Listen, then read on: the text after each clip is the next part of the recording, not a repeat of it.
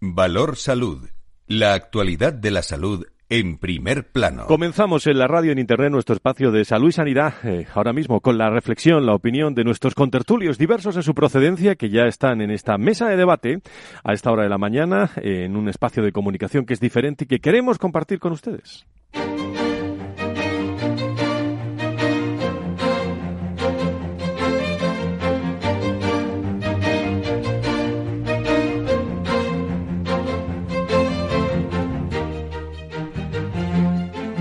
Valor Salud es un espacio de actualidad de la salud con todos sus protagonistas, personas y empresas.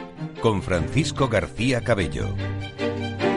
Muy buenos días, ¿cómo están? Sean bienvenidos a este 21 de febrero del 2020 en el que le vamos a contar los temas más interesantes, eh, como todos los viernes, en el entorno de nuestra salud y nuestra sanidad en compañía, lógicamente, de, de expertos diversos en su procedencia, expertos a la materia que nos dan su opinión, por ejemplo, sobre un tema de actualidad como es el coronavirus, que sigue en primer plano de, noticia. ¿eh? China ha elevado ya a 2.118 la cifra de muertos y a 74.576 eh, las de contagios de la neumonía COVID-19 provocada por el coronavirus SARS-CoV-2, así se llama, diagnosticados en eh, su país. La Comisión Nacional de Sanidad recuerdo algunos datos, indicó que hasta la pasada últimas 24 horas se habían registrado 11.864 casos graves, ¿no? mientras 16.155 personas habían sido dadas de alta. Un informe diario eh, de las autoridades sanitarias chinas añadieron también que hasta la fecha se ha realizado seguimiento médico a más de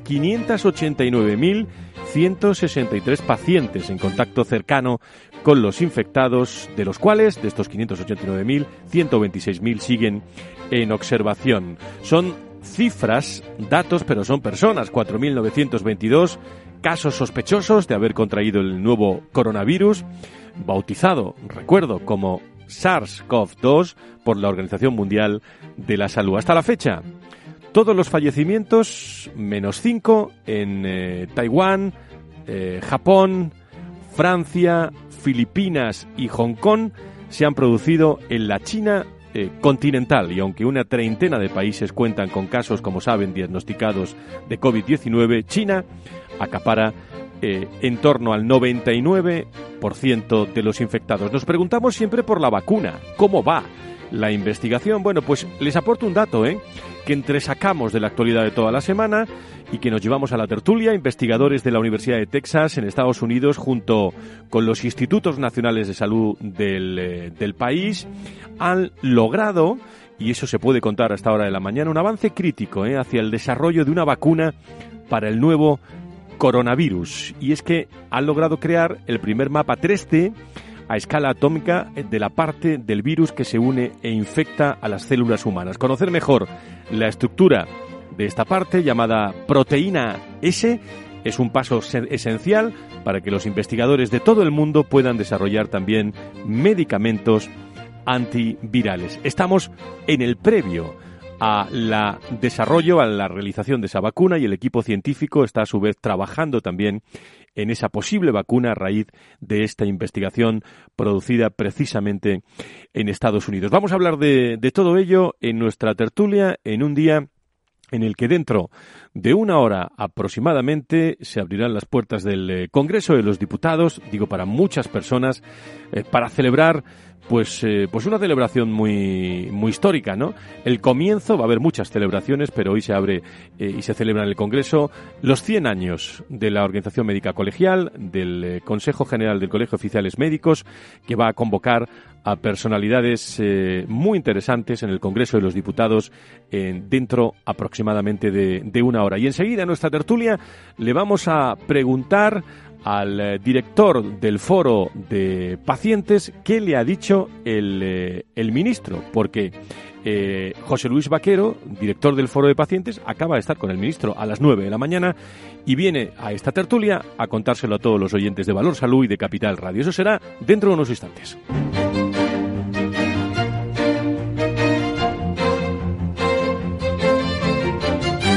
Valor Salud. La actualidad de la salud en primer plano. Alba Galván, ¿cómo estás? Muy buenos días, bienvenida. Hola, buenos días, Fran. Muchísimas gracias por estar con nosotros. Enseguida vamos a repasar la actualidad. Saludo a primera hora de la mañana a Fernando Mugarza, doctor Mugarza, director de Desarrollo Líderes. Don Fernando, muy buenos días. Muy buenos días, Fran. Un placer y felicidades. Muchísimas gracias por estar, muchas gracias eh, por estar con nosotros. Eh, a Nacho Nieto, José Ignacio Nieto, experto en políticas sanitarias y ex consejero de salud. Hoy lo he dicho bien, ¿no, Nacho? Muchísimas gracias por estar con nosotros. Muy buenos días. Buenos días, Fran, y también muchas felicidades. Muchas, muchas no gracias. se te nota nada. No ¿eh? se me nota nada. Muchísimas gracias. Tú, tú eres uno de los privilegiados que va a estar dentro de unos minutos en el Congreso, ¿no? Pues eh, sí, sí, voy a, he sido invitado a, a este acto del, del Consejo General de Colegio Oficiales de Médicos, pues que es el, el punto de partida de un año de actividades eh, celebrando esos 100 años del Consejo. Pues enseguida nos vas a contar. Alfonso de la Lama, secretario general de ASPE. Eh, querido Alfonso, ¿cómo estás? Muy buenos días. Bienvenido. Buenos días y me sumo a las felicitaciones. que Muchísimas día. gracias. Esto significa que tengo que invitar a todos los que están aquí o vamos a hacer una conjunta. No lo ¿eh? dudes. No mal, no Fran. estaría mal. Vale. Creo que lo has entendido. Y, y saludo también a José Luis Vaquero, el director del Foro de Pacientes. Don José Luis, muy buenos días. Muy buenos días, Dime muchas en- felicidades. en No titula- sé, Muchas gracias. Pero en titulares, ¿qué te ha dicho el ministro? pues desde luego ha mostrado ánimo por hacernos participar más a los pacientes cada vez más en las tomas de decisiones, lo cual nos halaga y este, pues espero que solo haya sido el primero de, las, de los encuentros con él, porque ya con eh, el actual equipo, pues es verdad que venimos trabajando. José Luis Vaquero, que acaba de estar con el director, de, con el eh, ministro, el, eh, de, de- de nuestro país, en la primera reunión, las primeras reuniones que está teniendo, y nos lo va a contar en esta tertulia, después de conocer algunos titulares eh, de, de esta mañana en materia de salud y sanidad.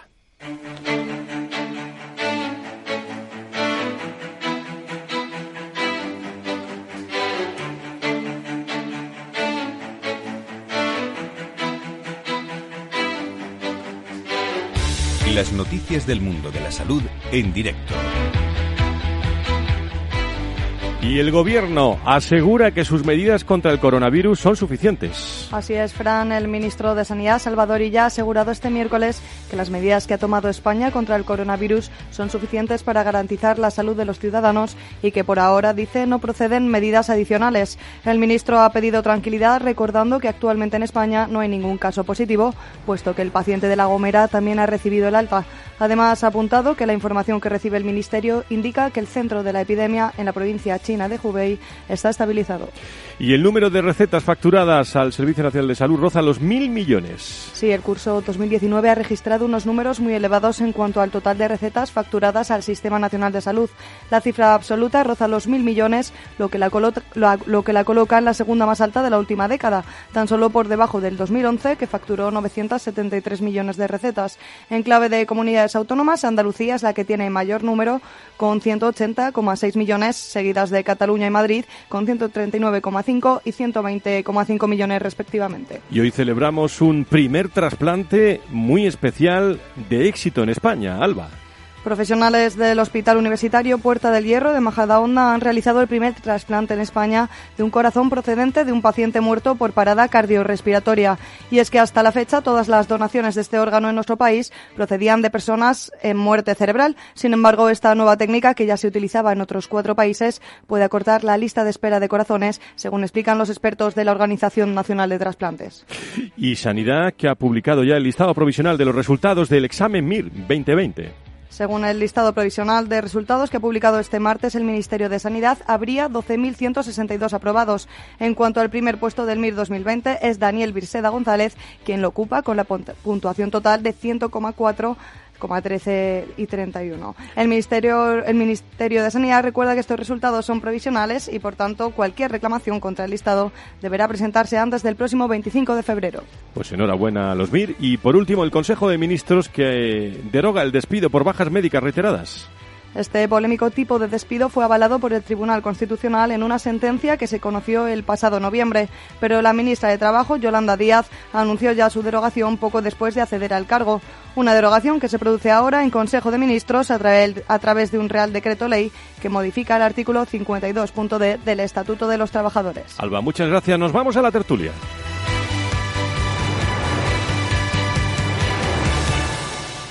Valor Salud es un espacio de actualidad de la salud con todos sus protagonistas, personas y empresas. Con Francisco García Cabello. Y hoy con Alfonso de la Lama, con eh, José Ignacio Nieto, con José Luis, eh, el director del Foro de Pacientes, que nos acompaña en esta jornada, y, José Luis Vaquero, perdón. Eh, tantas confianzas ya, ya. Pero encantado de ello. y, luego nos acompaña también Fernando Mugarza. ¿Por dónde quieren ustedes empezar? Porque, bueno, le parece que el coronavirus no se puede decir todavía que esté, que esté controlado, pero, pero cada vez más. Sí, así es. Parece por las noticias que van apareciendo, ¿no? Aunque lógicamente hay que decir estas cosas con prevención, ¿no? Y hay, que ver los datos reales que se vayan produciendo en los próximos días. Yo creo que lo principal es que eh, en nuestro país, en España, pues podemos estar tranquilos, ¿no? Puesto que las autoridades pues están tomando las medidas eh, pertinentes, ¿no?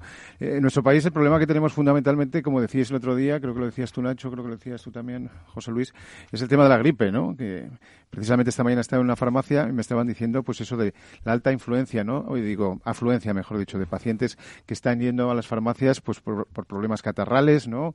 Con esos adenovirus y, también con ese virus influenza, el de la gripe, ¿no?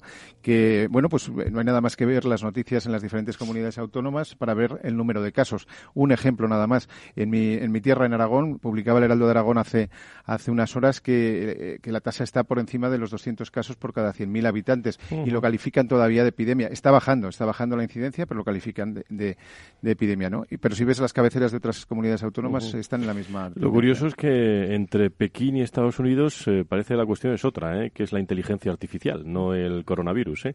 en estos momentos, Alfonso. Nada, pues eh, confirmar el, desde la sanidad privada el mensaje de tranquilidad que nos ha transmitido el, el Ministerio en varias reuniones la semana pasada y como, como dice los datos, al menos oficiales de China, pues parece que que la parte en el foco neural está más contenido y alrededor de esa provincia, desde luego, eh, los datos están, están bajando.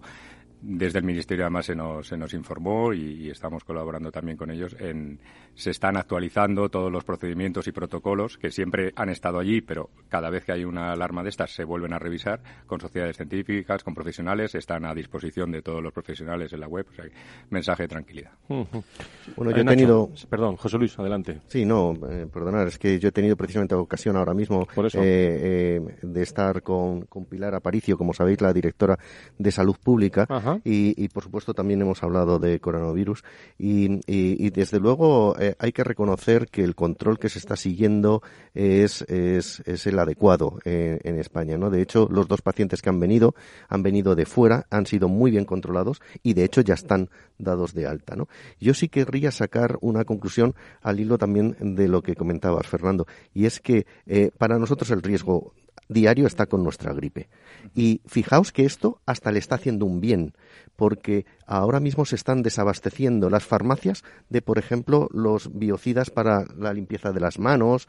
Estamos tomando más, eh, le estamos dando más importancia a, evitar las contaminaciones, los contagios.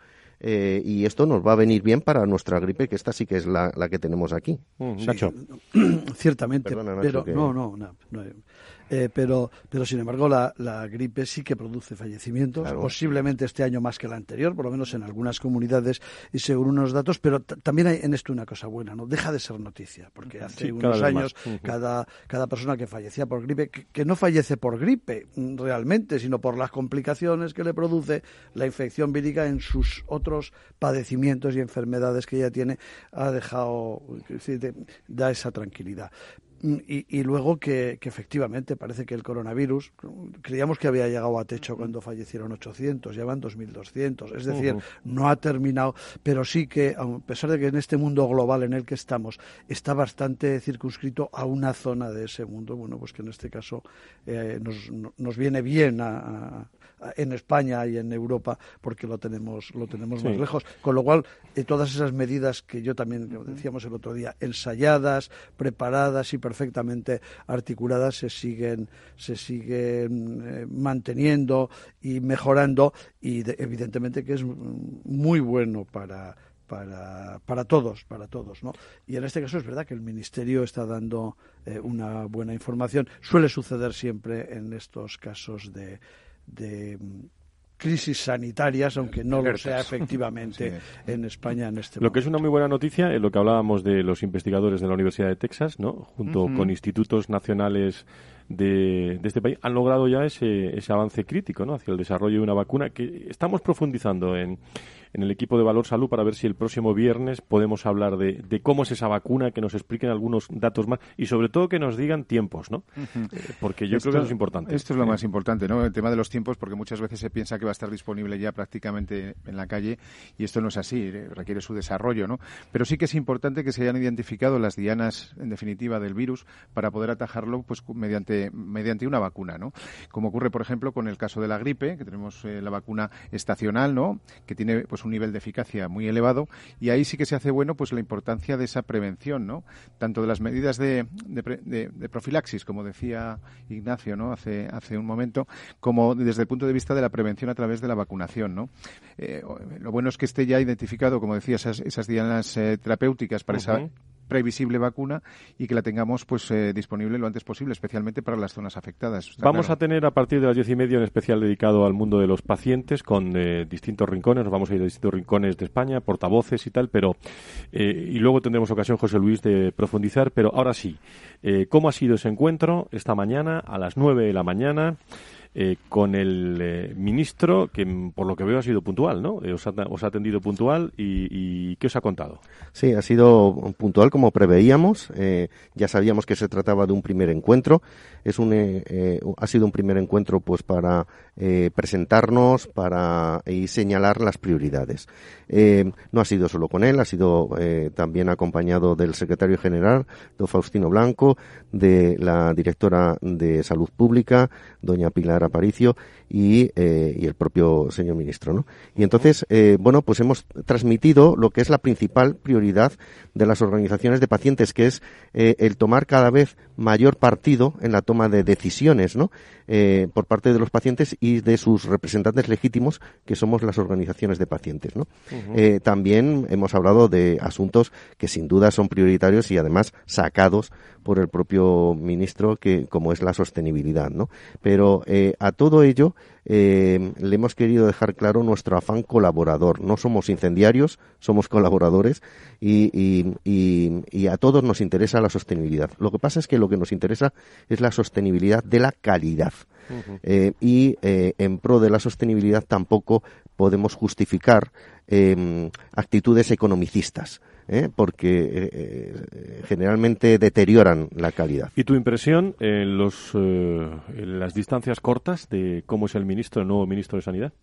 Pues yo confirmo desde luego su talante dialogador y eh, al menos esta primera impresión pues ha sido positiva. Lo que ocurre es que también, y he de decirlo objetivamente, siempre que ha habido un nuevo ministro y llevamos unos cuantos, eh, se nos llama a los pacientes pues para eh, presentarnos y, tal. Eh, también es verdad que no ha sido el solo, lo cual estaba muy bien porque era con dos personas muy representativas también. y es verdad que hay que reconocer que ha habido un cambio de talante eh, en el actual equipo. Y cuando digo actual equipo no quiero decir el de este eh, equipo de este ministerio, sino ya veníamos del anterior en el que los pacientes hemos tenido mayor nivel de participación. Eh, luego no se nos ha hecho caso siempre, evidentemente, pero por lo menos se nos ha escuchado, cosa que antes. ¿Os ha hecho alguna pregunta al ministro, alguna observación, algo así que, te parezca digno de destacar? sí, por supuesto, cuáles eran nuestras prioridades. Hemos querido fijar una clarísima que, es la mayor participación de los pacientes y de las organizaciones eh, de una forma regulada, normativa, y no que dependa solo de la generosidad del interlocutor, o sea, que por norma pues estemos, mm, por ejemplo, como comité asesor de eh, la Comisión Interterritorial, eh, posiciones en las que todavía no estamos, eh, en, el comité de fijación de precios, en, en, asuntos que nos parecen primordiales, donde hay muchos otros partícipes y precisamente el paciente no, no, no está, ¿no? Cuando se supone que la atención debe centrarse en, en él. Nacho, tú si hubieras estado en esa reunión y hablando de pacientes, ¿qué le hubieras preguntado al ministro?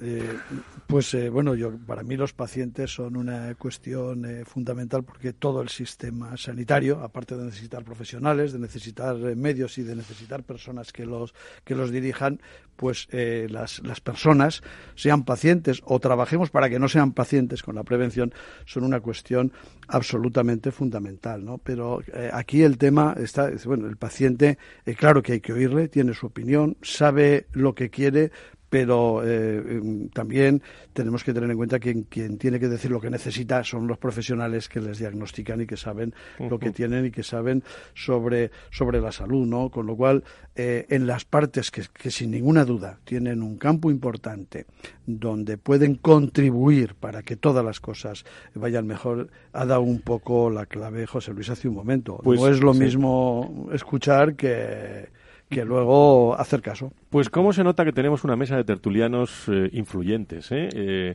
unos que vienen de hablar con el ministro y otros que se van a hablar con la presidenta del Congreso ahora dentro de un rato, que- que no llegas, ¿eh? Que no llegas, Nacho. Ahora, ahora mismo me voy a ir. Pues yo quería, Sí, sí, yo además adelante, quería sacar una cuestión también para que eh, José Luis ponga bien en eh, lo que les haya podido decir, que seguramente no les ha prometido nada, pero lo que haya podido decir el ministro en un tema que tiene mucho que ver con la sanidad, con la calidad de la sanidad española y que eh, un poco yo creo que que también nos hace, iba a decir, es alucinante, ¿no? Es el tema de los MIR y las transferencias del MIR, ¿no? Yo creo que esto es tremendo. Antes de ayer se dice que va a ser transferido el MIR a determinada comunidad autónoma porque es un acuerdo que está en un documento y, y ayer eh, se dice que no, que no. Ha habido movimiento, ha habido quejas, que no, que no, que no se va a transferir. ¿Cuál será al final la verdad? Pues vamos a, vamos a conocerla. Bueno, en la tertulia dentro de unos instantes, cuando retomemos después de la publicidad, vamos a hablar también de, de este asunto. Muchas gracias, Nacho. El, eh, enseguida dedicamos nuestra segunda parte mucho a pacientes. Preguntamos también a la patronal sobre ese observatorio recién creado de la profesión eh, médica en ASPE con colegios de médicos. Y no se vayan, que tenemos muchas cosas que contarles. Valor Salud. La actualidad de la salud en primer plano.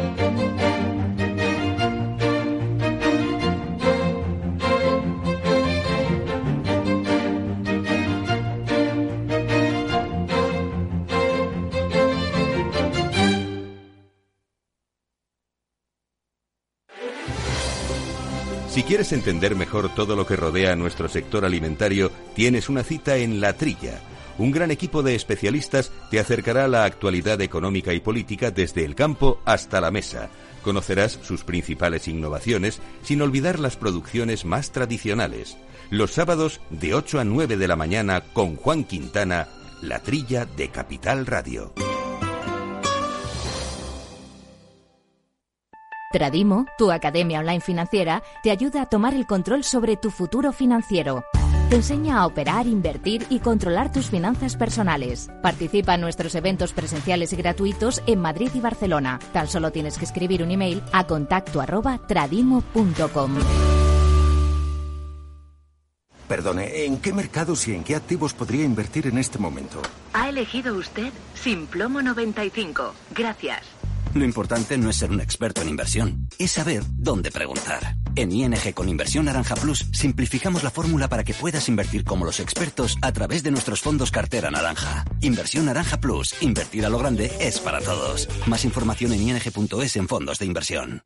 Renta 4 Banco, el primer banco español especializado en inversión. Sí, somos un banco como muchos, pero no nos parecemos a ninguno. ¿Por qué? La especialización. Tenemos soluciones que se ajustan a cualquier perfil y necesidad. Inversiones con mucho o poco dinero en todo tipo de productos. Soluciones que lo hagan todo por ti o solo asesoramiento para que operes tú mismo. Descubre qué es tener un banco y un especialista en inversión al mismo tiempo. Para más información, entra en r4.com. Llámanos al 902 15 30 20 o visita tu oficina Renta 4 Banco más cercana. Escuchas Capital Radio, Madrid 105.7, la radio de los líderes. Todos los lunes de 11 a 12 de la mañana en Capital Radio tienes una cita con Rock and Talent. Un programa diferente que combina el talento con las canciones de rock más inspiradoras. De la mano de Paloma Orozco conocerás gente emprendedora, las startups más novedosas y las ideas más originales del mundo de la gestión. Rock and Talent. Los lunes nunca fueron tan sorprendentes. Cuando crees que no puedes más con el mercado. Cuando tu ánimo y tu bolsillo estén por el suelo. Cuando una operación fallida te hunde porque no ejecutaste el stop loss. Never give up. No te rindas, Mario Draghi no lo hizo. Pon la radio, pon Capital Radio. Capital Radio. Siente la economía.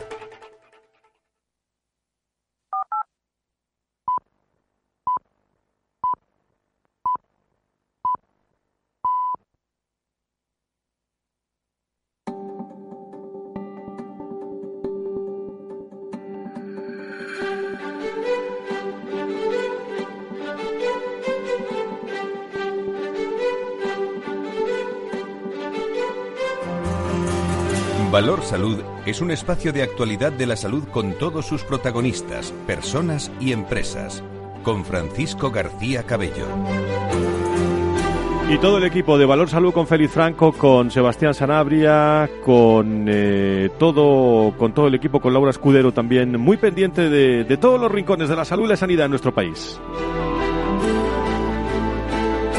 Y es que tenemos en la mesa con tertulios muy interesantes eh, que nos aportan desde FEFE, desde ASPE, desde IDIS, eh, desde COFARES, desde el Foro de Pacientes, desde distintos eh, rincones de la sanidad y la salud, puntos de referencia muy interesantes. Bueno, Alfonso, eh, habéis constituido eh, desde el observatorio eh, y entramos mucho hasta las 10, hasta las 11, las 10 en Canarias, a hablar mucho de pacientes en esta segunda parte del programa, pero habéis creado en ASPE, en la patronal, habéis creado el observatorio de la profesión médica con el Colegio de Médicos. Cuéntanos. Bueno, efectivamente, para nosotros es una prioridad la relación la relación de, los centros y de los hospitales con sus profesionales, en este caso con los médicos. Y bueno, hace unos meses eh, firmamos un convenio con el Consejo General del Colegio de Oficiales de Médicos, donde se constituía este observatorio de la profesión médica en la sanidad privada. Y hemos tenido la, primera reunión en la que hemos fijado ya un calendario y hemos empezado a vislumbrar los temas sobre los que queremos eh, hablar y desarrollar la situación de la profesión médica en, la sanidad privada y también la incidencia económica en, estos profesionales de las relaciones entre centros y aseguradoras. ¿Y qué vais, eh, cuál es la hoja de ruta, eh, por decirlo así, de, este observatorio? como decía, eh, vamos a tener un calendario de reuniones bastante eh, seguidas, eh, mensual, y vamos a, hablar, a, llegar a puntos comunes que luego podamos eh, tanto comunicar al exterior como desarrollar acciones concretas con los responsables de la administración y la, también las relaciones internas entre los profesionales y sus y sus centros de los que mm. trabajan. mucha materia va a salir ahí, Alfonso. De... Mucho trabajo por hacer, pero bueno, muy buena disposición de ambas partes, o sea que estamos, estamos ilusionados. Pues celebramos que, que médicos también pues estén con, eh, con la patronal en este caso para, para sacar aspectos de, bueno, del futuro, del, eh, del presente. Que, que, vivimos, eh, que vivimos constantemente con informaciones en, relación al, al, médico, que es el que tiene que estar, Fernando, doctor, en plenas facultades. Leíamos esta semana la cada vez más elevada cifra de, de, médicos, por ejemplo, que sufren agresiones o que fruto de esto o fruto de otras cuestiones pues pasan unas depresiones tremendas. ¿eh? Así es, y, mira, precisamente acabo de escribir una tribuna para un medio de comunicación que habla precisamente de eso, ¿no? De la importancia de, lo primero, del, paciente como agente de salud, desde el punto de vista de las asociaciones de pacientes, vamos a puntualizar, ¿no? Como agentes de salud dentro de lo que es el sistema sanitario, que yo creo que eso es muy importante. Lo que decía José Luis, ese reconocimiento de que el, eh, el paciente, a través de sus asociaciones y sus representantes, pueda estar sentado y deba estar sentado en los sitios donde se toman las decisiones, ¿no? Porque si no difícilmente podemos arreglar el sistema en una situación en la, que hay problemas evidentes, como hemos comentado en alguna ocasión, como son los de equidad, como son los de acceso, como son los de financiación o como pueden ser los de cohesión. ¿no? Y a partir de ahí, eh, pues el desarrollo también de la tribuna va en el contexto de ese agradecimiento a todos los profesionales sanitarios, y, no nombro uno por uno para no olvidarme a ninguno, porque son realmente el pilar del sistema sanitario conjuntamente con el paciente. ¿no? Entonces, eh, qué importante es que se sientan reconocidos, que se sientan reconocidos profesionalmente, pero que se sientan reconocidos también personalmente, ¿no? Yo creo que la sociedad merece ese merece dar ese reconocimiento, ¿no? Y no solamente la sociedad, sino los que nos administran, ¿no? En definitiva, los diferentes eh, ministros, eh, consejeros, consejeras, etcétera, etcétera, ¿no? ¿Y por qué digo esto? Bueno, pues porque están viviendo en estos momentos una situación, digo, hablo de atención primaria, pero podríamos hablar de otras especialidades médicas, ¿no? De presión asistencial muy importante pensemos ahora que estamos en la época de la gripe, por ejemplo, la presión asistencial que hay detrás de la puerta del médico cada mañana en cada consulta, ¿no? Y no solamente eh, ese tema, sino la incentivación que desde el punto de vista, oye, crematístico, ¿no? Pues tienen nuestros médicos comparativamente, bueno, nuestros médicos, nuestros profesionales sanitarios, mejor dicho, comparativamente con los países de nuestro entorno, ¿no? Y ese, ese, diferencial es precisamente a la baja y hemos de tenerlo en cuenta. Y a eso hay que añadirle también los problemas también que surgen, como es el que has comentado tú, el de las agresiones médicas, que en ese sentido, pues la Organización Médica Colegial a través del Observatorio lo ha puesto de manifiesto en muchas ocasiones. Vamos a hablar en este bloque de mucho de pacientes, eh, en tertulia, con eh, más invitados que nos esperan, pero José Luis, eh, Alfonso, Fernando, si tuviéramos que poner encima de la mesa, bueno, yo creo que todos, incluido lógicamente el foro de pacientes, pero si tiene sentido, pues esta reflexión que hacemos todos los viernes es para la industria, para los médicos, pero fundamentalmente para los pacientes en este, en este caso. Eh, ¿Qué, qué, aspectos? Vamos a poner dos o tres encima de la mesa. Bueno, nos acaba de comentar eh, Jesús que se los ha dicho al, ministro, pero temas que este año, mm, más que plantear los temas que se plantean y se pueden solucionar, ¿no? Eh, cuestiones eh, que están ahí y que se puede luchar por ellas para obtener resultados, porque hay otras que se quedan ahí y van pasando ministros y se van quedando ahí, como decíais, pero ¿qué, qué cuestiones podemos poner encima de la mesa? Y luego vemos actividades que se están relacionando eh, con el tema de, pacientes. Bueno, lo que está claro es, eh, como comentábamos, es que el, paciente, pues es verdad que debe ser el centro de atención, ¿no? Pero tampoco eh, abusemos como pacientes y representantes de pacientes de esto. Para que esto funcione, tenemos que respetar mucho al profesional que está dando tanto por su parte, tenemos que respetar también las limitaciones que tienen las administraciones y lo que hemos es de, entre todos, pues señalar prioridades, ¿no? Pero este es un equipo eh, en el que cada pieza es importante, ¿no? Yo me acuerdo como hoy en una película infantil, pero que dijo algo muy sabio y era que lo fuerte de, de una cadena eh, estriba en, cada uno de sus eslabones. Con que se rompa uno, se, rompe la cadena, ¿no?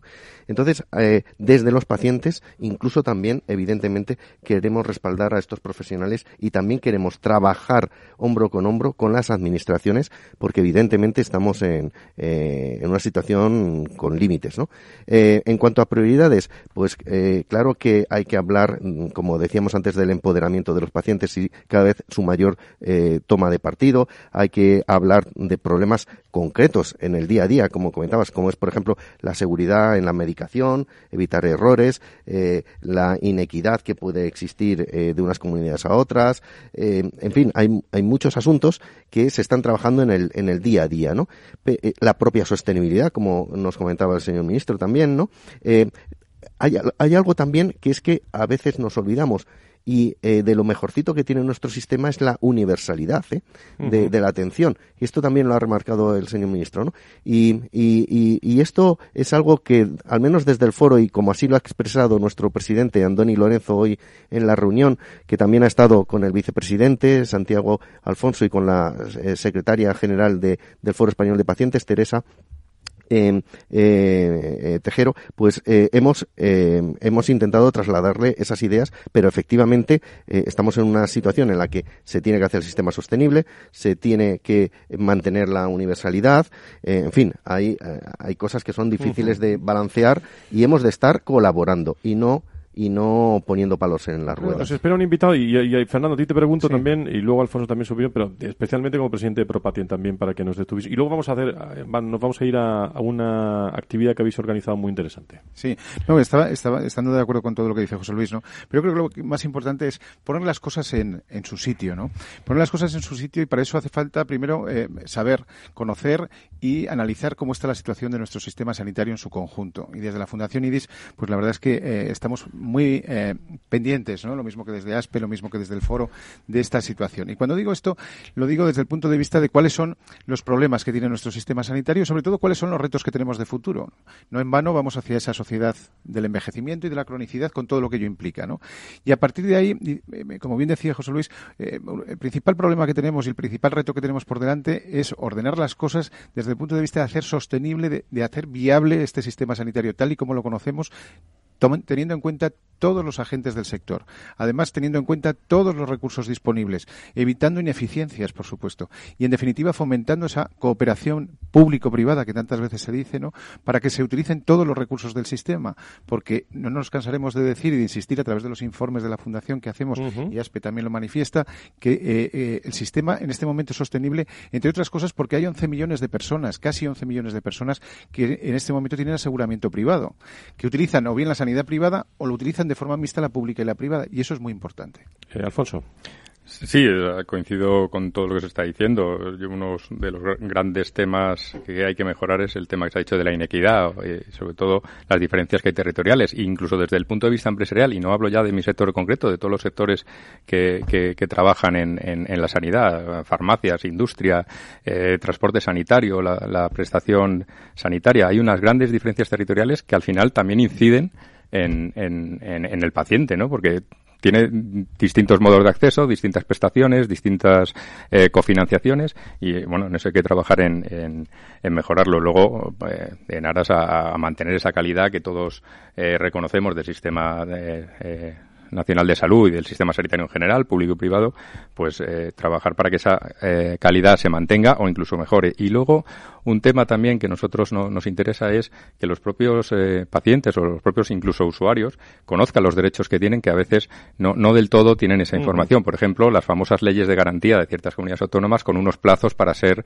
eh, atendidos por el sistema y que en ciertos sitios no se está cumpliendo y no conocen qué pueden hacer cuando no se cumplen esos plazos o ya si nos vamos al sector más, más privado, pues los seguros de salud, los seguros de auto, de, bueno, qué derechos tienen eh, los, las personas tanto pacientes como afectados por un accidente de tráfico. Pues puede parecer eh, un juego de palabras que hablando de pacientes tenemos que hablar de enfermedades, pero aquí en este programa también, eh, y, recibimos muchas llamadas interesándose, siempre tratamos alguna, y, hoy me gustaría hablar de, un aspecto, eh, la osteoporosis, que es un problema sanitario global, que se define como un trastorno esquelético sistemático caracterizado por masa ósea baja y deterioro de la microarquitectura micro, del tejido óseo. Como saben, el 20% de las mujeres entre 50 y 86 años que se encuentran en la etapa posmenopáusica padece osteoporosis, que es muy común eh, y muy conocido. Creo que tengo en línea a la doctora Maldonado, la doctora Cristina Maldonado, que es directora del Servicio Médico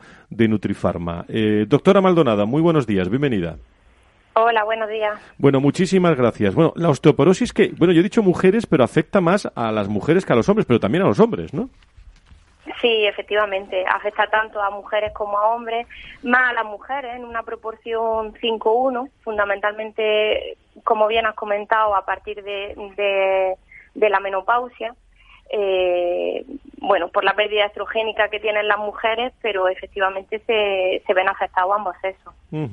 Eh, siempre hablamos de lo mismo, pero en este caso, eh, por lo que leemos, eh, con información también, no solo de, de, ustedes, de Nutrifarma, sino también de, de muchos informes que nos llegan, aquí lo importante, doctora, es la prevención también, ¿no? Claro, em, como comentábamos antes, la, principal causa de, osteoporosis es la pérdida estrogénica en las mujeres, de ahí el hincapié a partir de los 50 años.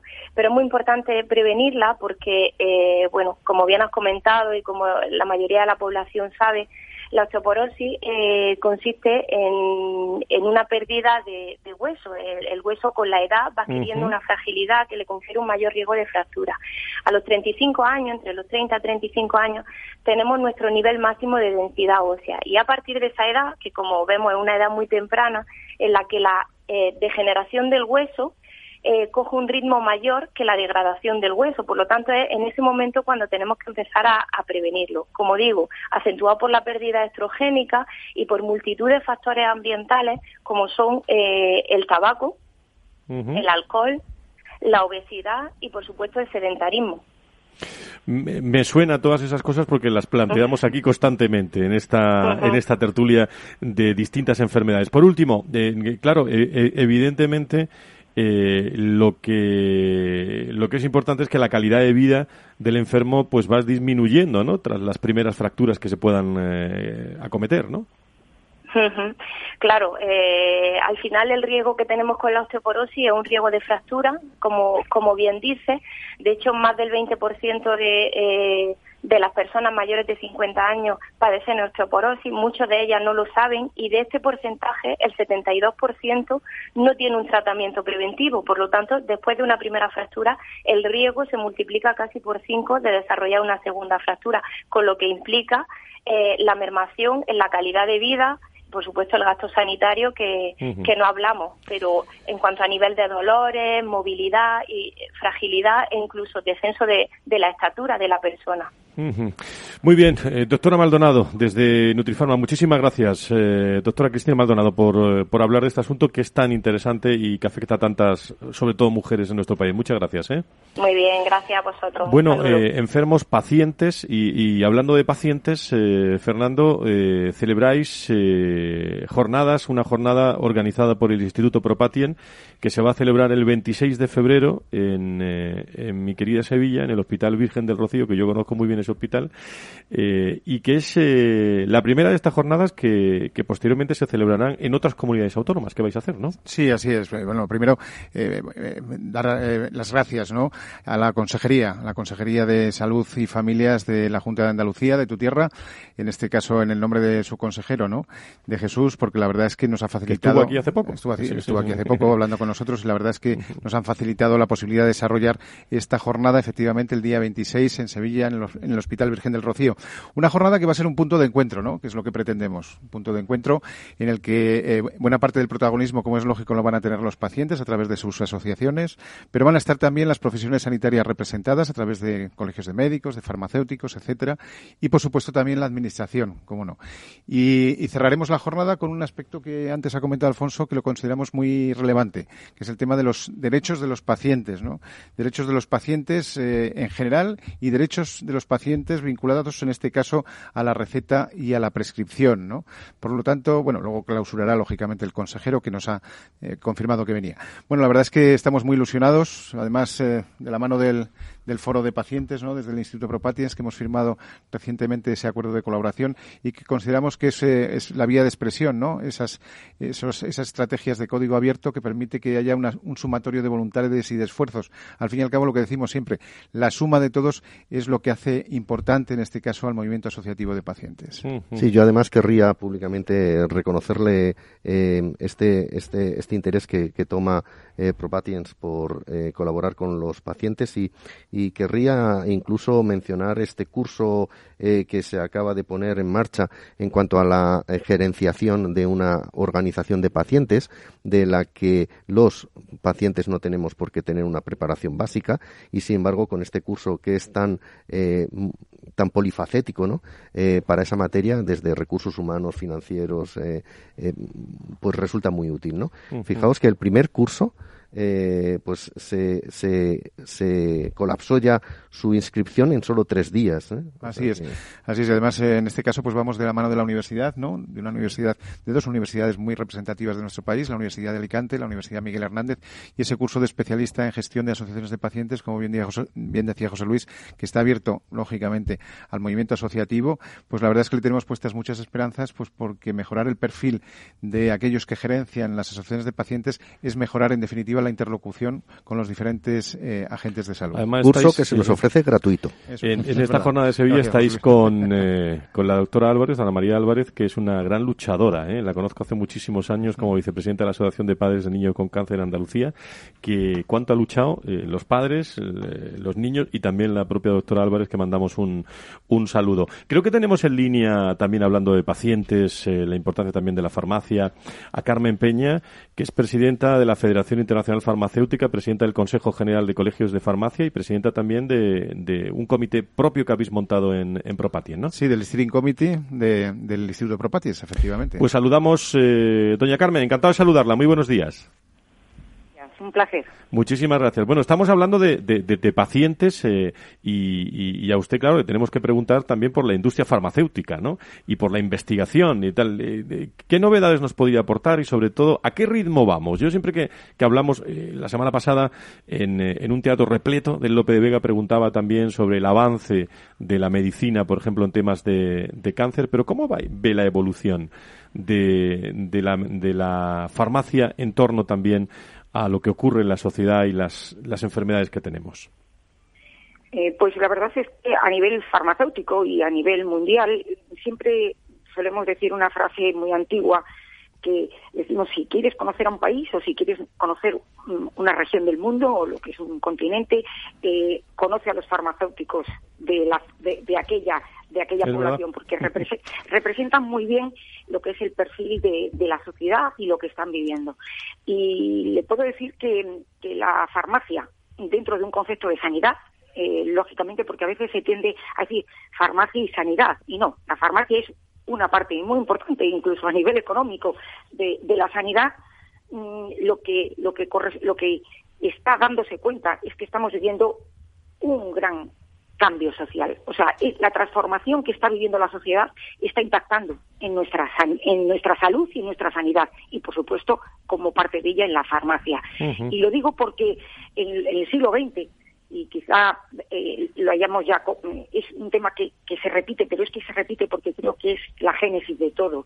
El siglo XX fue un siglo de pacientes agudos de personas que nacían y morían eh, en, un, en un casi que por supuesto en un mismo siglo eh, con una media de 50 60 años y sus enfermedades eran agudas hasta que llegaba su, su enfermedad final. Sin embargo hemos pasado precisamente por la transformación de la medicina y dentro de la salud de la farmacia también, del medicamento, hemos pasado, y bueno, y hábitos y salud pública, hábitos saludables, o sea, por un conjunto de variables importantes, hemos pasado al siglo XXI a una sanidad o a, una, eh, eh, a, un, a un mundo de crónicos, porque hemos alargado la vida. Ahora, nuestra, nuestro reto es que hemos alargado el número de años, pero ahora nuestro reto es que le demos calidad a esos años que hemos alargado que todavía eso no está conseguido, pero se conseguirá y parte de ello es, por supuesto, el medicamento. Parte de ello. ¿eh? Hay que ser respetuoso porque esto es un, un, juego o un trabajo o una. Eh, casi casi esto es un reto en equipo. Entonces, este mundo de crónicos en el que nos estamos moviendo genera eh, un nuevo. obliga ese nuevo perfil de paciente obliga a un nuevo perfil de sanidad y un nuevo perfil dentro de la sanidad de farmacia. Estamos viviendo una revolución. Esa revolución, que es una revolución mm, positiva, eh, nos lleva a que la palabra paciente sé que no la podemos cambiar porque además es internacional, patient, eh, eh, paciente, pero sin embargo tiene un componente de pasividad de la propia palabra, de que parece que asumimos la enfermedad y nos dejamos llevar, sin ningún tipo de responsabilidad.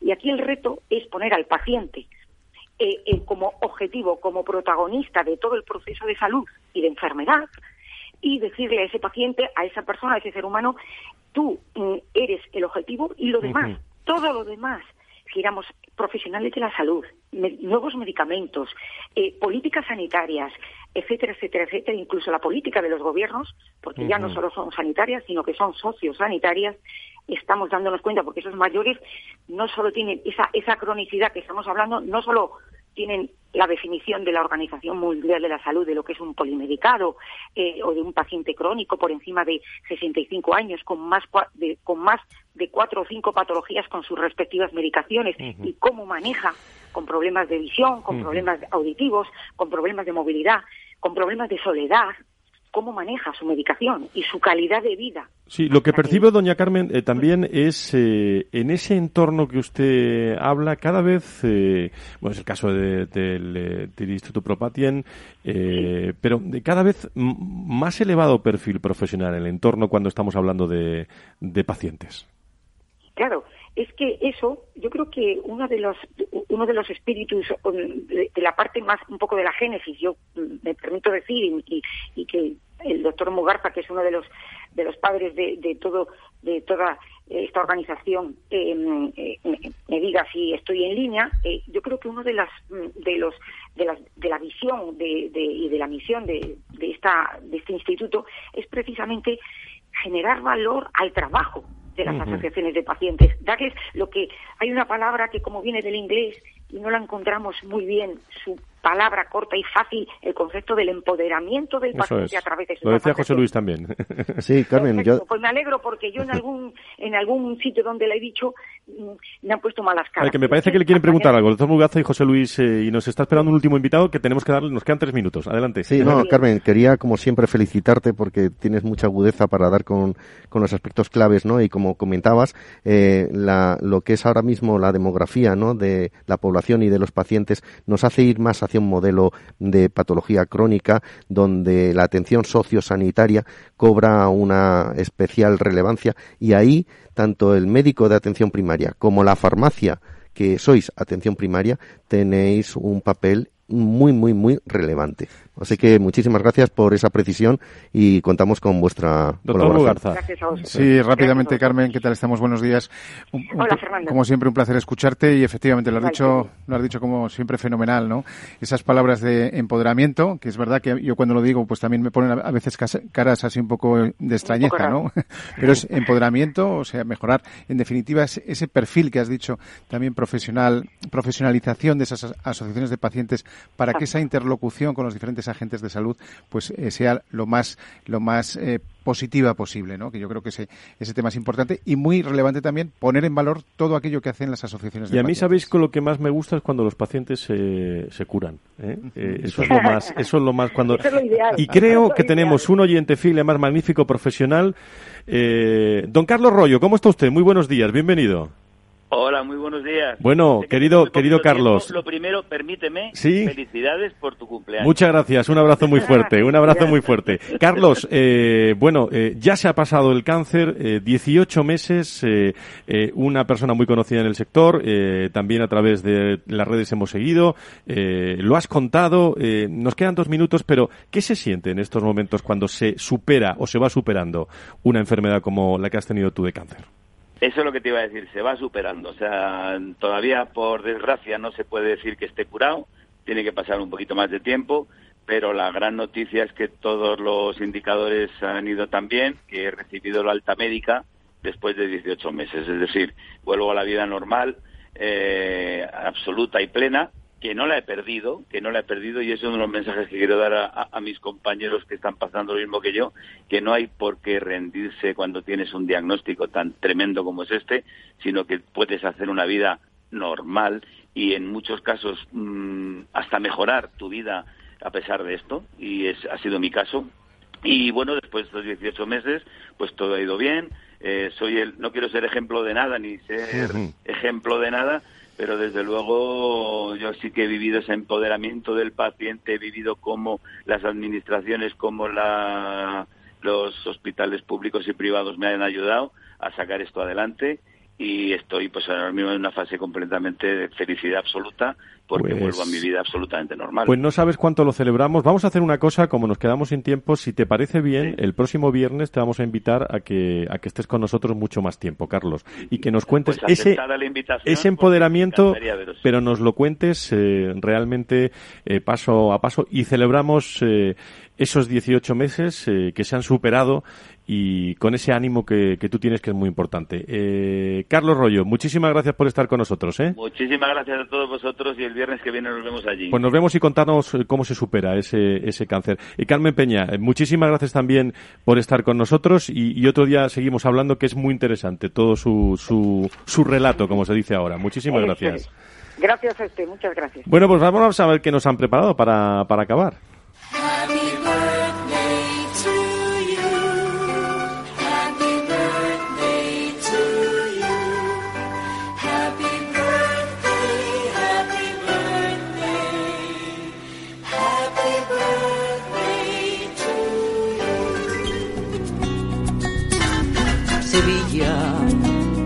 Tan sonriente. Esto no puede ser. ¿eh? Fran. Esto, oye, muchísimas gracias eh, a todo el equipo que, que se ha encargado. No, no lo esperábamos, ¿eh? Muchísimas gracias a todos. Gracias, Fernando, por acudir, ¿eh? Muchísimas Feliz gracias. semana, ¿eh? Espero la invitación, ¿eh? Sí, sí, estamos. José Luis, muchas gracias. A vosotros. Satisfecho con la vista del del ministro, ¿no? Bueno, era un primer paso con él. Muy bien. Alfonso, muchísimas gracias. Saludos a los hombres y mujeres de ASPE. Gracias. Gracias y buen fin de semana. Oye, muchísimas gracias a todos, ¿eh? Qué bien se celebra un cumpleaños así. Gracias a todo el equipo, a Laura Escudero, a Sebastián Sanabria, a Feliz Franco, a, a todo. Me vais a poner colorado esta mañana, ¿eh? No, estás colorado ya. Bueno, vamos a tomar eso que hemos dicho. Gracias a todos. Buen fin de semana. Adiós. Muchas felicidades. Adiós. Sevilla sigue teniendo su duende, me sigue oliendo a me gusta estar con su gente. Valor Salud. La actualidad de la salud en primer plano todas las semanas con sus personas y empresas. En Capital Radio, con Francisco García Cabello. Sevilla enamora al río y hasta Sanlúcar se va. Y a la mujer de Mantilla me gusta verla pasar. Sevilla tiene un color especial. Sevilla sigue teniendo su duende, me sigo viendo asar. Hola, soy Leopoldo Abadía, autor de La Crisis Ninja, y quiero hablaros de lo normal. Lo normal es que cuando inviertas tus ahorros, nadie deje los mejores productos de inversión para otros que tienen más dinero. Con Finanbest puedes invertir como lo hacen los grandes patrimonios, accediendo a los mejores productos de inversión. Entra en finanbest.com y descubre que lo normal es extraordinario. Lo normal es Finanbest.